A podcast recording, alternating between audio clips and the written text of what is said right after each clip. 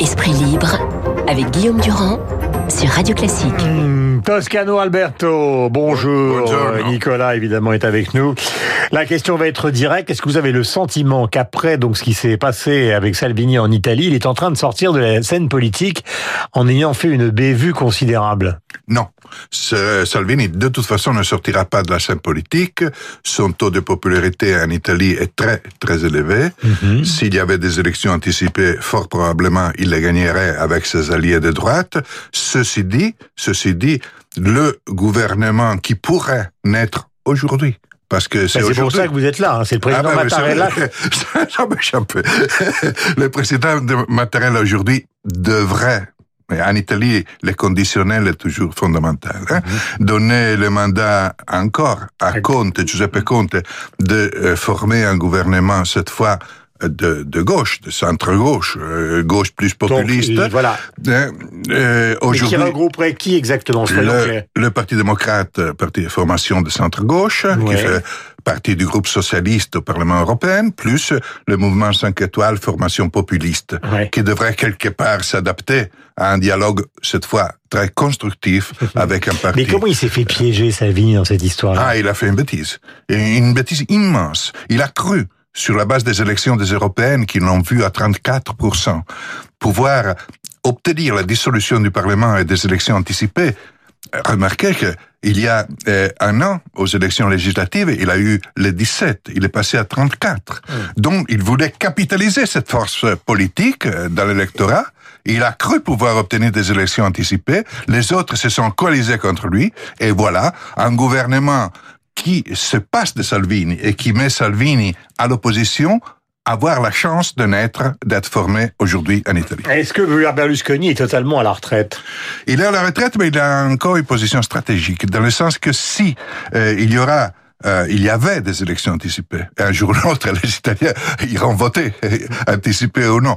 Et, et la coalition de droite a de bonnes chances de gagner. Cette coalition de droite voit Salvini en position de force, le petit mouvement, mouvement d'extrême droite Frate- Fratelli d'Italia allié à Salvini, et Berlusconi allié à Salvini, affaibli, très affaibli au niveau de 10% et même moins, mais avec une position de ancrage Non, européen. C'est justement, c'est pour ça que je vous pose cette question. Est-ce que vous avez l'impression que la porte de sortie pour revenir justement de Salvini, c'est d'aller serrer la main de Berlusconi et de faire une alliance Probable. Probable. Si Salvini revient euh, au grand jeu, revient au gouvernement, il serait le président du Conseil, mais allié à Berlusconi. C'est pas pour aujourd'hui parce qu'il faut passer par des élections anticipées. Mais quand même, cette hypothèse est tout à fait plausible. Alberto, question fondamentale pour beaucoup de gens qui nous écoutent sur l'antenne de Radio Classique, ce sont les questions économiques, car vous savez que depuis le XVIIIe siècle, il n'y a pas euh, de réflexion qui n'incorpore pas les mathématiques, les comptes et donc l'économie. On n'est plus euh, dans la philosophie version Descartes. Il faut aussi savoir compter pour savoir réfléchir. Mon cher Nicolas, euh, beaucoup de gens s'interrogent justement sur euh, cette ambiance qu'on considère parfois comme euh, légèrement dépressive. Les plus inquiets se disent le taux d'endettement dans le monde est tellement considérable, y compris les jeunes étudiants aux États-Unis, euh, qu'on va se taper, pardonnez-moi cette expression, une crise comme en 2008 ou en 2010. Faisons un tableau général et après revenons au cas par cas, notamment pour les pays d'Europe. Est-ce qu'on est au bord d'une crise? Non, bah, enfin, les, les- crises, je dirais presque par définition, par construction, on ne sait pas à quel moment elles arrivent, donc c'est toujours facile de dire il va y avoir une crise, etc. Il y en aura une un jour, mais moi, mon, mon sentiment, c'est que Oui, bah, on n'est pas. Non, mais je vous donne mon sentiment. Voilà, oui, mais c'est différent. Je donne mon sentiment. On n'est pas au bord d'une crise. En revanche, on a une économie mondiale qui ralentit. Elle ralentit pour deux raisons. La première raison, c'est justement une raison purement cyclique. Il y a eu beaucoup de croissance ces dernières années. Alors, Mhm. pas énormément en France, mais enfin, dans le monde, il y en a eu beaucoup. Et tous les pays développés sont au plein emploi. Donc, les entreprises ne peuvent plus recruter. Il y a de la croissance, elles ont de la demande, mais elles peuvent pas faire progresser leur production parce qu'il y a plus de gens à, à embaucher. Et donc, ça, c'est ce qui se passe aux États-Unis aujourd'hui. hein. Et donc, ça, bah, ça génère un ralentissement de l'économie. C'est la première chose. La deuxième chose, c'est que la, la guerre commerciale commence à avoir des effets. hein. On le voit dans tous les grands pays développés. Les chiffres des exportations sont, sont pas bons, sont très mauvais en Allemagne, alors que l'Allemagne euh, avait une économie qui était très tirée par les exportations, et ça reste la première économie de, de la zone euro. On voit que ça ralentit parce que les, échanges ralentissent. Et c'est vrai que la, politique de Trump est, néfaste de ce point de vue-là euh, à, deux égards. Elle est néfaste parce que c'est une politique protectionniste et donc elle génère une contraction des échanges. Mais elle est néfaste parce qu'elle change tout le temps. On l'a bien vu euh, avec la avec la Chine. Euh, il faut bien comprendre que c'est assez curieux hein, ce système politique américain qui est un système dans lequel au fond le président a peu de pouvoir, mais il y a un domaine dans lequel il a beaucoup de pouvoir, c'est la politique commerciale. Et c'est la raison pour laquelle d'un simple tweet, Trump- lui, son- non pas du tout. Mais pas du tout. C'est-à-dire que cette, cette politique protectionniste américaine, les, les- les premières études montrent qu'elle se retourne contre les États-Unis. Je, en 10 Non, mais secondes. c'est vrai non, pour la bourse, je- c'est vrai pour l'économie Oui, c'est vrai pour l'économie. Laissez-moi vous le- expliquer en 15 secondes. Ouais, en vous- 15 secondes. vous avez plus que 15 non, non, mais parce que les, les, Classique. les Français ne, ne le savent pas. Euh, les- quand, quand Trump augmente les droits de douane contre la Chine, c'est pas très mauvais pour la Chine parce que la Chine aujourd'hui est une économie qui est une économie assez haut de gamme et donc sur tout un tas de biens, bah, les Américains continuent d'acheter les produits chinois, sauf qu'ils les achètent 10 ou 15% plus cher.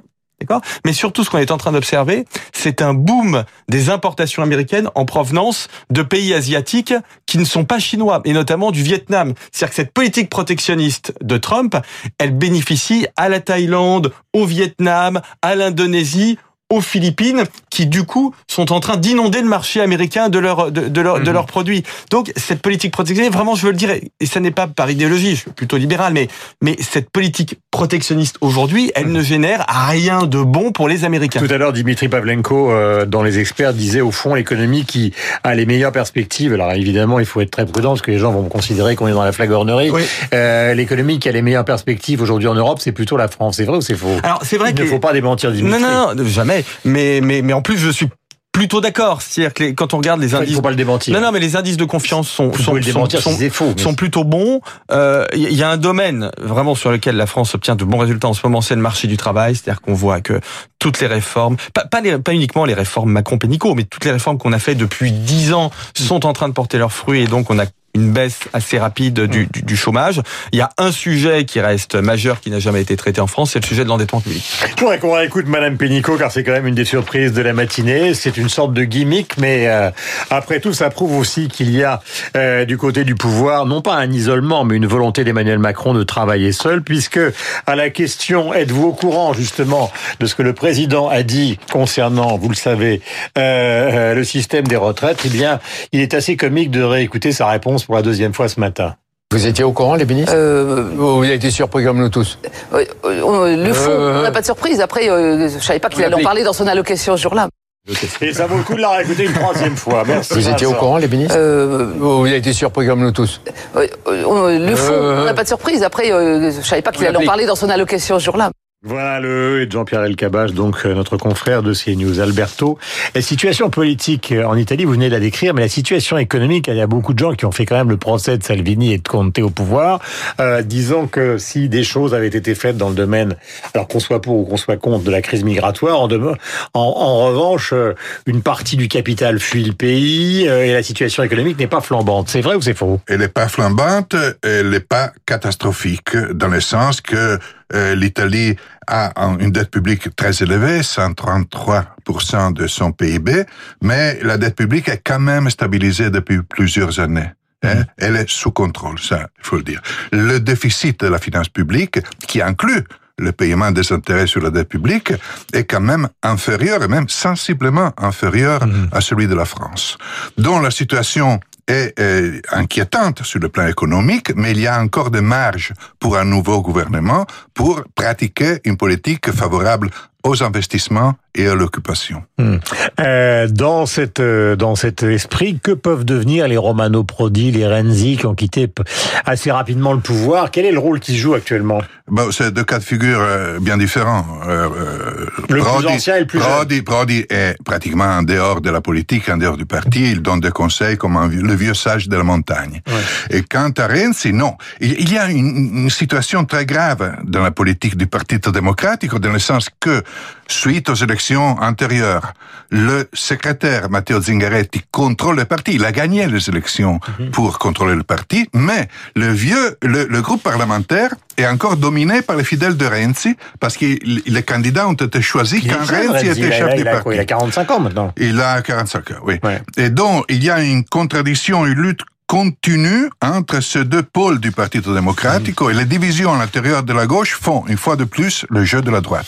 Voilà, si nous parlons de l'Italie ce matin et de cette crise politique, c'est aussi parce que l'Italie, pour nous, c'est une sorte de poème absolu. Il s'agit évidemment de la renaissance de l'opéra italien avec euh, Verdi, Bellini. Un amour de l'Italie que vous avez, Nicolas Bouzou? Ah oui, ah oui, mais euh, oui, parce que euh, moi je suis passionné par la civilisation européenne. Je pense que la civilisation européenne, c'est la plus grande civilisation du monde euh, au fond et donc euh, l'Italie, la Grèce, cette articulation entre le passé et l'avenir. Je pense en particulier à l'Italie du Nord. Vous savez, ces grandes villes d'Italie du Nord, Turin, Milan. Milan. qui dans tous les guides touristiques sont un peu bêtement mises de côté. On dit c'est moins bien que Florence, que Sienne, etc. Mais non, ce sont des villes absolument extraordinaires où vous avez à la fois beaucoup de dynamisme économique, beaucoup de modernité et en même temps une tradition qui est aussi celle du 19e siècle d'ailleurs, qui est un siècle que je trouve tout à fait passionnant, qui a été un grand siècle de développement économique, en tout cas dans la dernière partie pour euh, pour l'Italie et je trouve ça absolument euh, fascinant. Juste un tout petit mot pour peut-être pour pour nuancer le patriotisme de mon ami Alberto sur la, la, la situation économique italienne. Nous allons terminer avec Verdi. L'Italie est quand même l'Italie est en récession quand même. L'Italie est en stagnation. Aujourd'hui, pas en réception. Elle est sortie de la récession. Voilà, nous étions donc avec Nicolas Bouzou et Alberto Toscano euh, pour parler de la situation euh, économique internationale et de la situation en Italie. Nous demandions à Vincent de terminer effectivement cette émission avec euh, l'Italie et son plus célèbre représentant dans le domaine de la musique, qui est un peu le Victor Hugo italien. Il s'agit de Verdi. On chante. Ben on chante.